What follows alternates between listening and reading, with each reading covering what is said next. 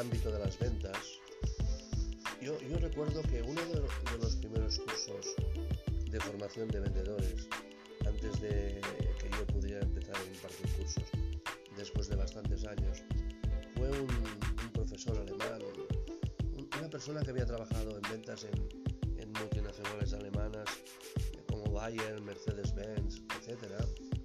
Y este señor nos dijo una cosa que me ha quedado toda la vida y que a mí me cuesta cuesta hacer, es que tenemos dos orejas para escuchar el doble de lo que hablamos, porque tenemos solo una sola boca, ¿no? y normalmente hablamos el doble de lo que escuchamos.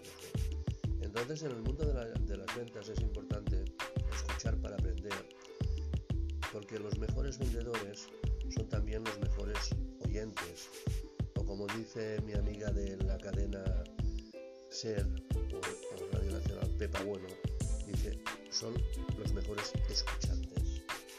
Que la verdad no sé si es una palabra que se pueda decir en español, pero la oigo mucho a Pepa. En el ámbito de las ventas, escuchar es equivalente al zoom de la cámara. La escucha efectiva te permite mostrar interés, conectar con el cliente y comprender mucho mejor las necesidades del cliente. La mayor parte de los vendedores escucha de forma eficiente Escuchan aquello que creen que es importante. Escuchan para poder hablar versus absorber y evaluar, aunque un pequeño porcentaje de vendedores puede tener la cabeza en otra parte. Yo creo que no es un pequeño porcentaje últimamente, creo que es bastante. ¿no? Les hablas de una cosa y te contestan con otra, porque están pensando que te pueden decir para vender. ¿no? Y la venta se debe hacer cuando el cliente quiere comprar. Hacer una venta cuando el cliente no quiere comprar a la larga y a la corta es un problema. La mayor parte de estos vendedores escucha o debería escuchar de forma eficiente y presta atención suficientemente para mantenerse activos en un diálogo. Escuchar de forma efectiva va un paso más allá.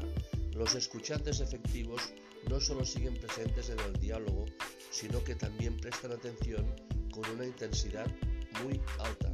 Escuchan todo, el contenido y también observan el tono de voz, el ritmo y el énfasis. Ahora la mascarilla es un problema. estos vendedores mantienen un buen contacto visual y o expresan reconocimiento, aquello que vas haciendo sin querer con la cabeza, sí, sí, queriendo decir, estoy de acuerdo. La mascarilla es un problema y es un, y es un tema que deberemos abordar, porque parece ser que tendremos para bastante tiempo mascarilla, eh, cuando vayamos a hacer determinadas ventas, a no ser que tengamos confianza o sea un cliente con el que realmente convivimos bastante y, nos podemos permitir el lujo de, sacarnos la, mascarilla guardando, guardando las distancias.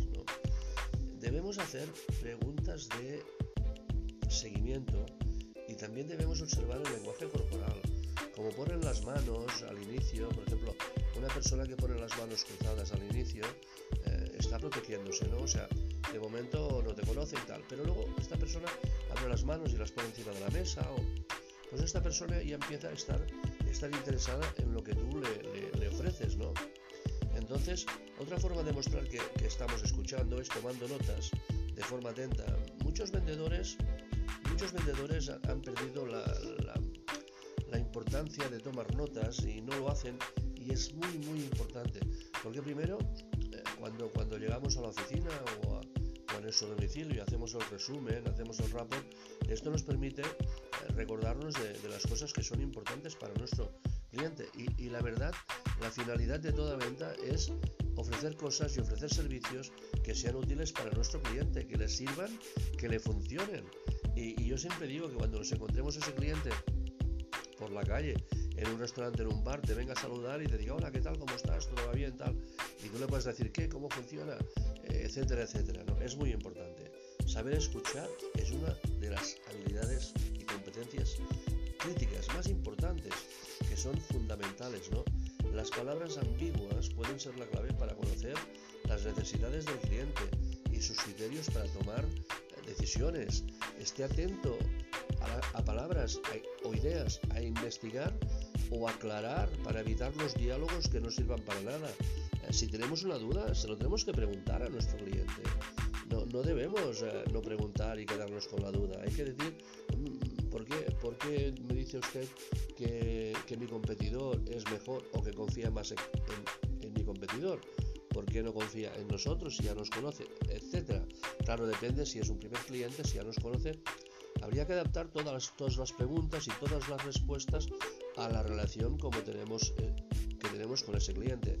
Yo, yo lo que siempre digo es que cuando cuando somos, por ejemplo, una empresa de consultoría y vamos a ver un cliente, no le podemos hacer perder el tiempo. Tenemos que haber mirado lo que él hace, cómo lo hace y en qué lo podemos mejorar. Y si realmente lo podemos mejorar. Y si no lo podemos mejorar, no debemos ir a molestar a ese cliente. No debemos ir, a hacerle perder su precioso tiempo. Es mi punto de vista, ¿no?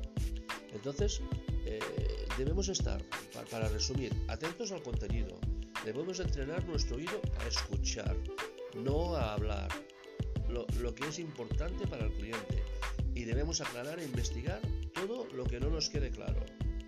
Debemos prestar atención al énfasis y a las emociones. Debemos, deberíamos anotar y explotar, explorar las palabras que el cliente subraya con su tono de voz o las que transmite de modo más emocional. Las palabras emocionales pueden ofrecer conocimiento y comprensión de las necesidades reales y luego también eh, utilice su lenguaje corporal, escuche, sobre todo ahora con los ojos que llevamos mascarilla, que vean y, y cómo con los oídos, ¿no? Y también leamos su lenguaje corporal. ¿Está realmente ese cliente interesado con nosotros o no le interesamos para nada? Muchas gracias y hasta la próxima.